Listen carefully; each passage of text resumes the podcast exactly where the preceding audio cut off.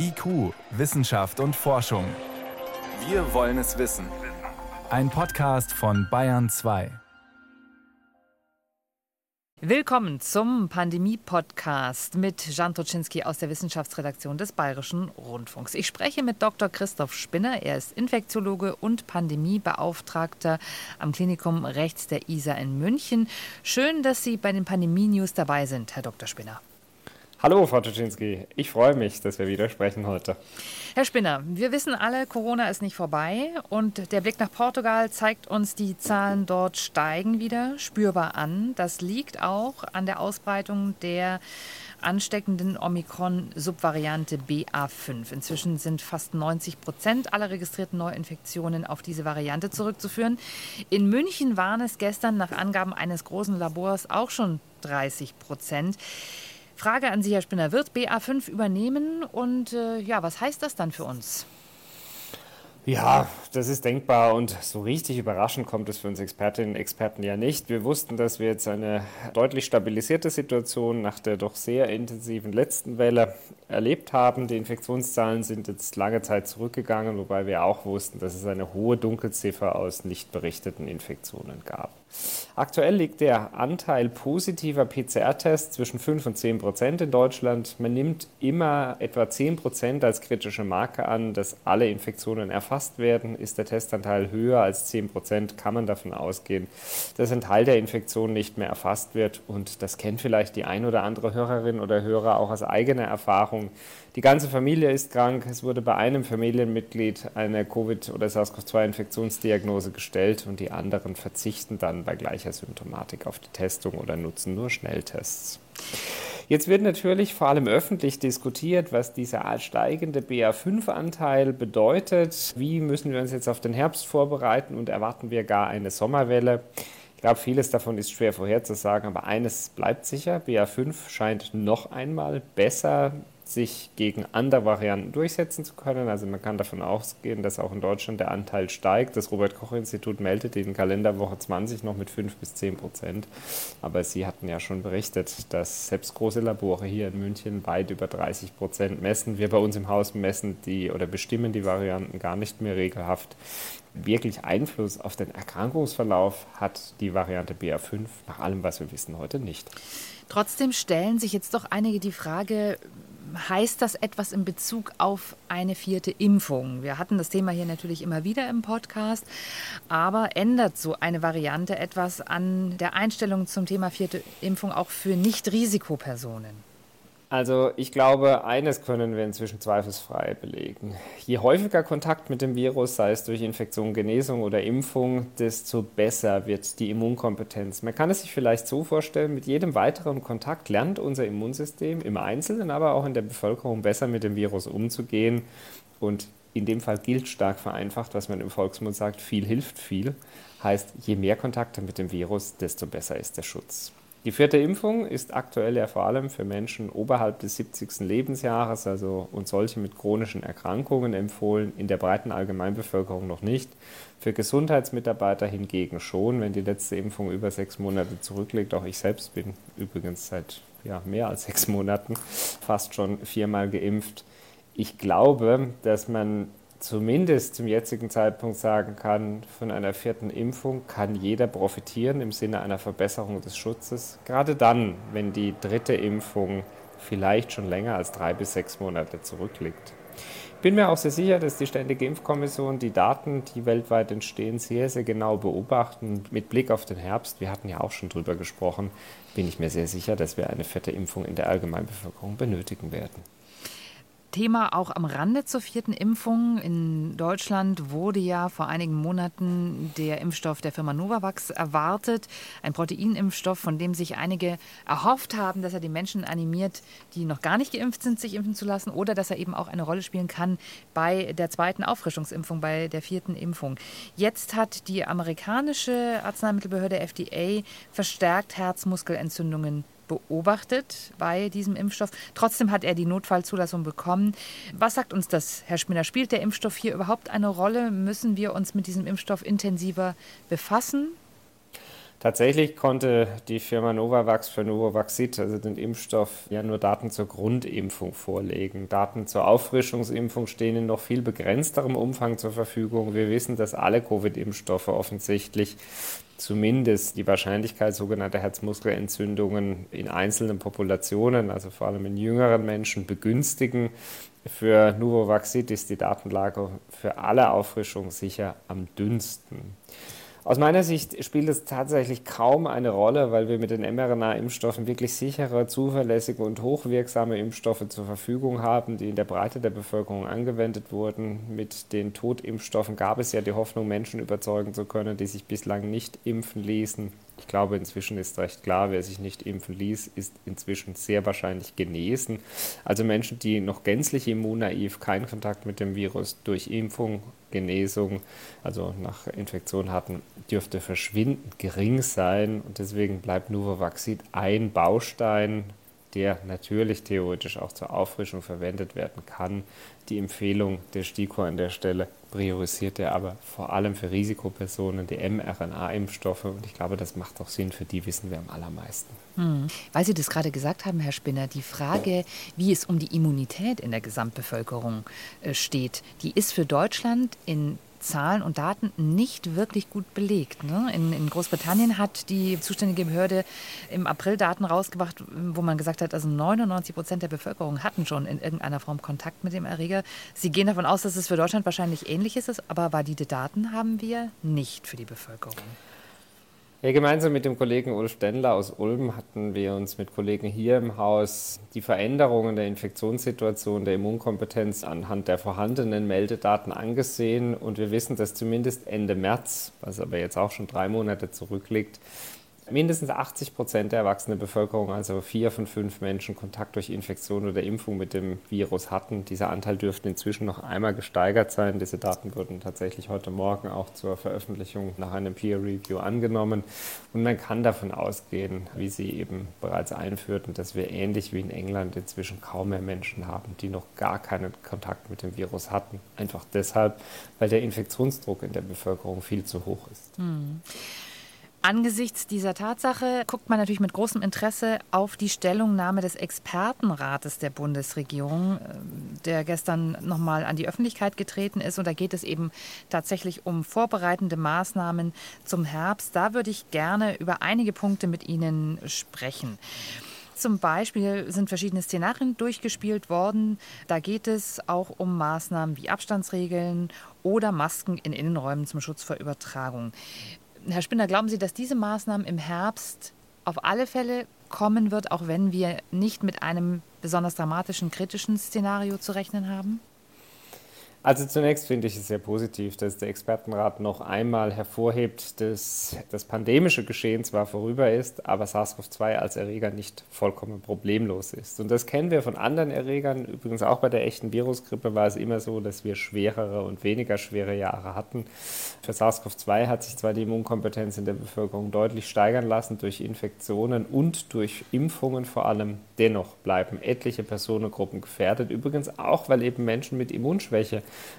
nicht vier bzw. fünfmal geimpft sind, wie die STIKO empfiehlt. Das würde noch einmal ganz wesentlich zu deren Schutz beitragen. Es bleiben jetzt drei Möglichkeiten zur Infektionsbekämpfung. Wir hatten häufig darüber gesprochen. Die Nutzung nicht pharmakologischer Interventionen, Abstand, Hygiene, Alltagsmaske, Lüften. Die Nutzung von Impfungen zur Verbesserung der Immunkompetenz und von Therapien für besonders gefährdete Personen. Und ich glaube, die deutlich steigenden Infektionszahlen jetzt zusammen mit dem steigenden BA5-Anteil sind auch Ausdruck dessen, dass sich das Virus eben einen neuen Weg zur Vermehrung sucht und wir mit Blick auf unsere Gesellschaft und den Schutz der Gesellschaft gerade besonders Gefährdeter im Winter uns vorbereiten müssen. Ich glaube aber auch, es besteht jetzt kein Bedarf, in Hyperalarmismus zu verfallen und an erster Stelle Maßnahmen wie Lockdown zu diskutieren. Im Gegenteil, wir müssen uns jetzt sauber darauf vorbereiten und alle Zeichen deuten darauf hin, dass wir die nächste Infektionswelle gar nicht so sehr im Herbst und Winter, sondern möglicherweise auch schon in den nächsten Wochen und Monaten sehen können. Und auch darüber hatten wir, Sie erinnern sich, am Anfang der Pandemie häufig gesprochen. SARS-CoV-2 ist weniger saisonal als andere Erkältungsviren. Hm. Eine andere Forderung in dieser aktuellen Stellungnahme ist, dass es besser und früher Zugang zu antiviralen Medikamenten geben soll, auch ambulant und in der Frühphase der Erkrankung. Das ist ja nun ein Thema, Herr Spinner, was Sie auch in Ihrer Arbeit betrifft. Wie kann das denn aus Ihrer Sicht äh, gewährleistet werden? Gar keine Frage. Wir müssen vor allem die Personen mit einer Therapie früher schützen, die besonders davon profitieren. Jetzt muss man ehrlicherweise sagen, dass wir mit der verbesserten Immunkompetenz und gerade durch die geringere Fallschwere von Omikron auch gar nicht mehr so viele Studiendaten haben, wer jetzt möglichst früh behandelt werden muss.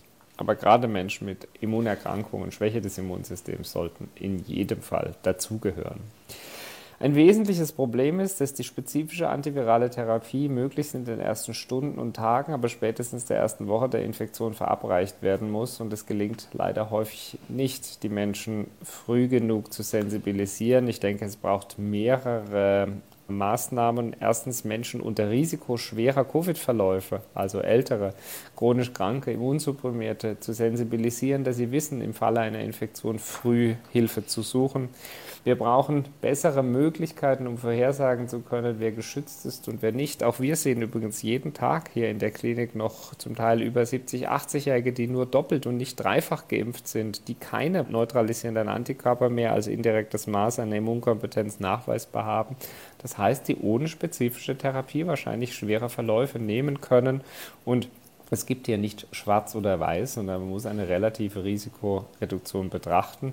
Jetzt bleibt, und dabei komme ich zurück zu Ihrer Frage, die größte Herausforderung, selbst wenn wir die Menschen kennen, die von einer Therapie profitieren würden und unsere Patientinnen und Patienten auch wissen, dass sie eine Therapie einfordern sollen, dann müssten sie eine entsprechende Therapie auch durch ihre primär behandelnden Ärztinnen und Ärzte, also vor allem die Hausärztinnen und Hausärzte erhalten. Und hier gibt es doch große Schwierigkeiten auch zum Konsens zu kommen, die Wichtigkeit der Therapie für diese besondere Personengruppe zu unterstreichen, denn das ist mein letzter Satz dazu. Es ist natürlich auch nicht erforderlich, alle Menschen mit SARS-CoV-2-Infektion zu behandeln. Würden Sie sagen, dass die Therapieentwicklung etwa die Förderung klinischer Studien, immer noch im Schatten der Impfstoffforschung steht? Das war ja lange Zeit ein Thema in der Pandemie. Also ich bin mir nicht sicher, ob man das so sagen kann. Wir haben ja ganz erhebliche Fortschritte auch im Bereich der Therapeutika erlangt. Und Sie wissen, dass von Impfstoffen nur ein Bruchteil der Substanzen, die in die klinische Entwicklung gehen, kommt am Ende durchs Ziel. Das gilt für die Therapien wie für die Impfstoffe.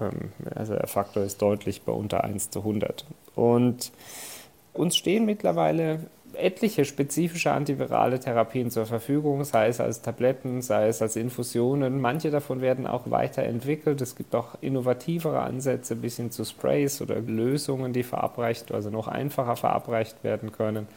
Aber Haupthindernis ist wirklich, die Patientinnen und Patienten müssen früh genug an diese Therapie herankommen. Und das ist auch ein gewiss medizinischer Konsensuierungsprozess man kann es vielleicht anders ausdrücken, der Effekt der Therapie ist durch die geringere Fallschwere, durch bessere Impfung und durch Omikron auch immer kleiner geworden. Das heißt, ein zusätzlicher Nutzen einer Therapie wird eben weiter verringert. In der Stellungnahme geht es auch um die Testinfrastruktur, die jetzt aktuell vielleicht nicht mehr so benötigt wird, aber doch reaktivierbar sein sollte für den Herbst. Gehen Sie damit? Also ich glaube, das ist ganz entscheidend. Es wäre ein großer Fehler, auch aus meiner Sicht, sich jetzt nicht auf den Herbst vorzubereiten, denn der steigende BA5-Anteil, die steigenden Infektionszahlen zeigen doch, dass eine Veränderung der Situation auftritt. Und ich glaube, man muss sich wirklich jetzt schon auf eine erneute Runde der Stärkung der Immunkompetenz, gerade für Immundefiziente oder Menschen mit Risikofaktoren schwerer Verläufe vorbereiten. Praktisch alle Studiendaten der Welt zeigen, dass der Impfschutz selbst bei Hybridgenesenen, also solchen, die Kontakt mit dem Virus hatten und dann nochmal geimpft wurden, im Laufe der Zeit nachlässt. Und dann noch eines Ihrer Herzensthemen haben die Kolleginnen und Kollegen angesprochen, das ist die Datenauswertung, die Datenlage, die Digitalisierung des Gesundheitswesens. Es ist ein starkes Plädoyer dafür, dass man solche Meldesysteme etabliert, die gibt es ja auch schon, aber dass alle Krankenhäuser angeschlossen sind, dass man wirklich Echtzeitdaten aus den Krankenhäusern haben. Sehen Sie das so, dass wir das bis zum Herbst hinkriegen, Herr Spinner? Sie waren da bisher immer eher verhalten? Also klare Antwort nein. denn die Infrastruktur besteht heute nicht. Selbst wir, auch bei uns, müssen mit hohem manuellem Aufwand, also mein Kollege oder ich sitzen jeden Tag etliche Minuten hier an unseren Informationssystemen, müssen Fälle identifizieren, müssen die Belegungsquoten zum Teil manuell errechnen und entsprechend wie vom Gesetzgeber gewünscht übermitteln. Ich glaube, es wäre zunächst wichtig, dass sie die Politik darauf versteuert, was genau sie steuern möchte. Ob sie die Belegungsquote in Krankenhäusern allgemein, den Covid-Patientenanteil allgemein oder welche Kenngrößen sie einsetzen möchte, um Pandemiesteuerung zu betreiben. Nach Einigung auf diese Kenngrößen kann man dann darüber sprechen, wie sie technisch übermittelt werden. Denn über einen technischen Übermittlungsweg, ohne die Zielkenngrößen zu sprechen, das wird nicht erfolgreich sein. Aus meiner Sicht kennen wir in Deutschland einen funktionierenden Weg, der auch eine sinnvolle Risiko-Nutzen-Abwägung aus meiner persönlichen Einschätzung mitbringt. Es gibt ein sogenanntes Influenza-Web, also eine Arbeitsgemeinschaft respiratorischer Erkrankungen. Die schaut sich in einigen sogenannten Sentinel, also ausgewählten repräsentativen Praxen und Kliniken, den Anteil respiratorischer Erkrankungen, ärztlicher Vorstellungen und Krankenhausaufnahmen wegen respiratorischer Erkrankungen genauso an und kann dann daraus den Anteil der Atemwegsinfektionen ableiten. Natürlich könnte man leicht ja auch den SARS-CoV-2-Anteil als zusätzliche Messgröße ergänzen und hätte den Vorteil, dass man nicht nur weiß, wie viele Patienten mit oder wegen SARS-CoV-2-Infektionen in Kliniken behandelt wird, sondern dass man vor allem auch den Anteil derer Patientinnen und Patienten identifizieren kann, die tatsächlich wegen Covid-19 behandelt werden und nicht wegen anderer medizinischer Erkrankungen mit inzidenter SARS-CoV-2-Infektion aus meiner Sicht besteht das Hauptentwicklungsfeld im Moment wirklich darin, dass wir uns alle schwer tun, die richtigen Steuerungsparameter zu identifizieren. Und Sie hatten schon gesagt, viele Medien berichten im Moment über steigende Infektionszahlen. Aber wir sehen auf der anderen Seite auch eine fast vollständige Entkopplung von Infektions- und Erkrankungsgeschehen. Also auch zuletzt sehr viele Infektionszahlen, aber kaum mehr in den Kliniken befindlichen Menschen. Müsste man nicht diesen Umstand auch noch besser kommunizieren? Die Gesundheitskommunikation war auch ein Thema in der Stellungnahme. Und da auch wurde nochmal deutlich unterschieden zwischen Gesundheitskommunikation und politischer Kommunikation. Wo sehen Sie da den größten Nachholbedarf, Herr Spinner? Ich glaube, die wesentlichste Frage besteht ja auch darin, was soll am Ende erreicht werden. In den ersten beiden Jahren der Pandemie ging es darum, die Überlastung des Gesundheitswesens zu verhindern und das ist uns in Deutschland auch erfolgreich gelungen. Jetzt geht es ja auch darum zu überlegen, wie viele Infektionen können wir zulassen. Ich glaube, wir müssen auch ehrlich darüber sprechen, wie viele Menschen werden wir im Jahr bereit sein zu akzeptieren, an Covid zu verlieren. Denn wenn wir jetzt schon wieder über Maßnahmen wie Lockdown, also gesamtgesellschaftliche Zwangsmaßnahmen sprechen, dann muss man ja auch immer ein adäquates Risiko-Nutzen-Verhältnis herstellen. Dass wir auf Basis der Freiwilligkeit unbedingt noch einmal zu einer Impfung gerade für Risikopersonen aufrufen müssen. Und äh, Sie wissen ja auch, der Anteil an vier- und fünffach geimpfter Menschen, gerade in den Risikogruppen mit geringer und relevanter Immundefizienz, ist nach wie vor zu gering. Das ist aus meiner Sicht sehr, sehr wichtig. Das wird aber nicht verhindern, dass wir manche Menschen trotz aller größter Mühe nicht erreichen werden für Präventionsmaßnahmen. In diesem Zusammenhang auch noch mal eine Frage zum Thema Impfung. Die STIKO hat ja jetzt auch generell eine Impfung für Kinder zwischen fünf und elf Jahren empfohlen. Da haben sich auch viele gefragt, warum denn jetzt eine? Reicht eine? Was ist Ihre Antwort darauf, Herr Spinner? Ich glaube, man muss sich auch hier eine Graduierung des Risikos vorstellen. Kinder sind natürlich sehr viel geringer von schweren Verläufen gefährdet. Gleichzeitig spielt hier die potenzielle Nebenwirkung zum Beispiel von Herzmuskelentzündungen und anderen natürlich auch eine Rolle. Das heißt, ich glaube, die STIKO hat die vorhandene Datenlage aus meiner Sicht sehr vernünftig in ein adäquates Risiko-Nutzen-Verhältnis gestellt. Als Faustregel gilt, Impfungen verhindern vor allem die Erkrankung, aber nicht die Infektion. Je häufiger Kontakte des Immunsystems mit dem Virus stattfanden, desto besser ist der Schutz vor allem vor schwerer Erkrankung, aber anteilig auch für Infektionen. Bei Kindern ist der schwere Erkrankungsanteil per se geringer, der Infektionsschutz durch eine ähm, x-beliebige Vervielfachung der Impfungen aber nicht mehr unendlich steigerbar. Heißt, es ist vielleicht so etwas wie ein Kompromiss. Was uns passend dazu aus der Community erreicht, ist übrigens die Frage, wie oft kann man sich eigentlich mit Corona infizieren? Gibt es da sowas wie eine Obergrenze oder haben wir die leider nicht? Theoretisch nein, aber tatsächlich zeigen ja Daten von gerade Hybridgenesenen, also Geimpfgenesenen, dass doch zumindest das erste Jahr nach Infektion eine sehr stabile Schutzwirkung vor Reinfektion besteht. Das gilt für einzelne Individuen aber natürlich nicht. Gerade dann, wenn zum Beispiel chronische Immundefizienz, Immunerkrankungen die Antwort des Immunsystems zusätzlich hemmen. Hm. Herr Spinner, insgesamt, wenn Sie auf diese Stellungnahme des Expertengremiums schauen, was ist Ihr Eindruck? Ist da wirklich Neues dabei? Ist es eher erwartbar? Ist es sinnvoll? Und was ist wirklich aus Ihrer Sicht am dringendsten? Nein, also ich glaube, die Stellungnahme ist sehr sinnvoll, absolut nachvollziehbar, für Expertinnen und Experten nicht wesentlich neu. Ich glaube, jetzt die Forderung, solide rechtliche Grundlagen für Infektionsschutzmaßnahmen zu fordern, auch einen politischen Konsens über die Angemessenheit, ist sehr gut nachvollziehbar. Dass wir eine zentrale Koordination zwischen Bund und Länder brauchen, ist aus der Pandemie absolut unstrittig. Ich glaube, es hat sich sehr früh gezeigt, dass Länderregulierungen, das Virus macht vor der Landesgrenze nicht Halt, ihre Herausforderungen mit sich bringen. Wir brauchen Möglichkeiten, auch adäquat zu kommunizieren. Ich bewerte es durchaus nicht nur als positiv, dass durch die starke mediale Awareness auch jetzt wieder Ängste vor weiteren Wellen geweckt werden. Natürlich werden wir steigende Infektionszahlen sehen. Natürlich müssen wir uns darauf vorbereiten. Das bedeutet aber nicht, dass wir eine Situation sehen werden, wie wir es die letzten zwei Jahre gesehen hatten, jedenfalls mit sehr, sehr hoher Wahrscheinlichkeit nicht, dass wir über Möglichkeiten der wechselseitigen Unterstützung, also zum Beispiel durch die Bundesländer, die Krankenhäuser, regionaler Entlastung und natürlich auch zum Schutz von bestimmten Patientengruppen durch, sei es durch intensivere Impfempfehlungen oder Therapien sprechen müssen. All das ist wichtig. Aber es sind allesamt eigentlich keine neuen Forderungen.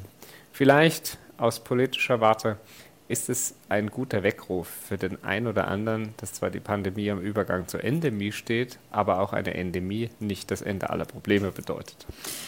Und weil wir in diesem Podcast, Herr Spinner, nicht mehr nur über Corona sprechen, sondern durchaus auch über andere Erreger, lassen Sie uns das an dieser Stelle zum Schluss noch tun. Uns erreicht in Bayern jetzt ein äh, Virus, das wir schon kennen, das immer mal wieder sehr vereinzelt auftritt, das sogenannte Borna-Virus. In Landkreis Mühldorf am Inn einen Fall gibt es dort, haben die Behörden bekannt gegeben. Das ist ursprünglich eine Krankheit, die bei Pferden und Schafen und anderen Säugetieren hier in Europa bekannt bekannt ist. 2018 wurde das erstmals beim Menschen auch nachgewiesen. Erklären Sie uns, Herr Spinner, was ist das für ein Erreger? Ja, es gibt ja viele Erreger aus dem Tierreich, die als sogenannte Zoonosen wie Covid oder auch die Affenpocken, die wir letzte Woche besprochen hatten, auf den Menschen übergehen können. Das Borna Disease Virus 1, von dem Sie jetzt sprechen, das ist ein in Mitteleuropa eigentlich im Tierreich gut bekanntes Virus, das, wie Sie sagten, seit Anfang der 2018er Jahre im Zusammenhang von schweren Gehirnhautentzündungen auch bei Menschen nachgewiesen wurde. Wir sprechen in Deutschland allerdings von einer Handvoll Fälle pro Jahr Jahr praktisch immer im Kontakt, sehr engen Kontakt mit dem Tierreich, vor allem zu sogenannten Spitzmäusen, die sich also ganz deutlich auch vom normalen Säuger- und Nagertierbestand in ähm, Deutschland unterscheiden. Es besteht die Möglichkeit, dass es mehr Fälle gibt, als berichtet werden, aber ich glaube, alleine, dass man diese Einzelfälle identifiziert und die Diagnose stellen kann, zeigt auch, wie hoch die Awareness, also die Wachsamkeit gegenüber neuen Erreger ist. Das Besorgniserregende beim Borna Disease Virus 1 liegt eben darin, dass die Verläufe in der Regel immer tödlich sind durch eine Gehirnhautentzündung, die sogenannte Enzephalitis. Entsprechend sieht das das Krankheitsbild aus. Es kommt zu Sprachausfällen, Verhaltensauffälligkeiten, einem Krankheitsbild dann bis hin zum Koma und so recht verstehen wir den Erreger heute nicht, weil es eben so wenige Fälle entsprechend gibt. Die Allgemeinheit ist dadurch aber nicht gefährdet. Es gibt auch eine einfache Präventionsmöglichkeit. Man sollte sich eben vor allem von den sogenannten Spitzmäusen fernhalten. Das heißt, wer es bekommt, für den ist es äh, tragisch. Es ist aber extrem selten und es ist auch nicht wirklich von Mensch zu Mensch übertragbar, oder? So scheint es zu sein. Und tatsächlich können wir auch nicht sagen, ob alle Personen, die sich infizieren, versterben, weil wir wahrscheinlich nur die schwereren Infektionsfälle überhaupt diagnostizieren. Also es gibt dazu keine Überwachung der Allgemeinbevölkerung, wie häufig dieses Virus vorkommt. Wir wissen, dass es eben vor allem in Mitteldeutschland und auch in großen Regionen Bayerns beobachtet und im Tierbestand festgestellt werden konnte. Es gibt jährlich, wie ich gesagt hatte, nur eine Handvoll Fälle. Deshalb ist es schwer, hier zu verallgemeinernden Aussagen zu kommen. Aber nochmal zur Beruhigung, wir müssen uns da keine Sorgen machen, dass das ein Erreger ist, der uns hier irgendeine Form von ja, Welle beschert. Nein, auf keinen Fall. Aber ich glaube, es gibt viele Zoonosen. Vielleicht an der Stelle auch die Gelegenheit, die ich gerne nutze, zur FSME-Impfung aufzurufen. Die Frühsommer-Meningoenzephalitis, eine andere Form der viralen Gehirnhautentzündung, vor allem durch Zecken übertragen, die auch in unseren Breitengraden in weiten Regionen Bayerns vorkommt. Hier besteht die Möglichkeit zu impfen.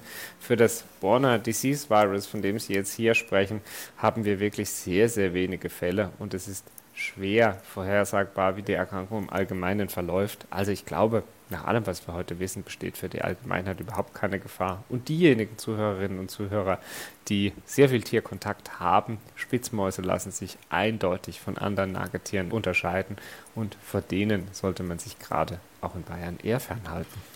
Und mit dieser beruhigenden Nachricht beenden wir den heutigen Podcast. Ich danke Ihnen, Herr Spinner, für die Antworten auf alle Ihre Fragen diese Woche. Ich danke Ihnen, Frau Tuschinski. Alles Gute und bis bald.